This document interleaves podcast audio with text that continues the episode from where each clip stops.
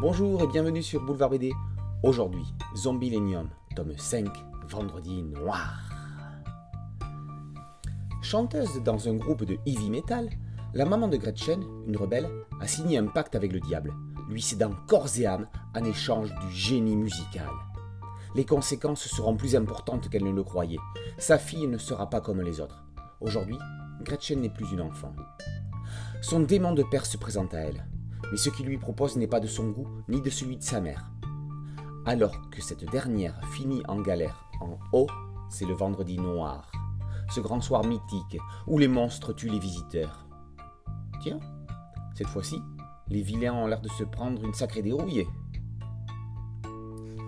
Arthur de Pins revisite le mythe d'Orphée et d'Eurydice en envoyant Gretchen sauver sa mère des enfers. Après un tome précédent très économique, marchant sur les pieds de la finance de l'Argo Winch, l'auteur revient au basique, des monstres et un parc. Vendredi Noir est une histoire qui va de l'avant en dévoilant des pans du passé.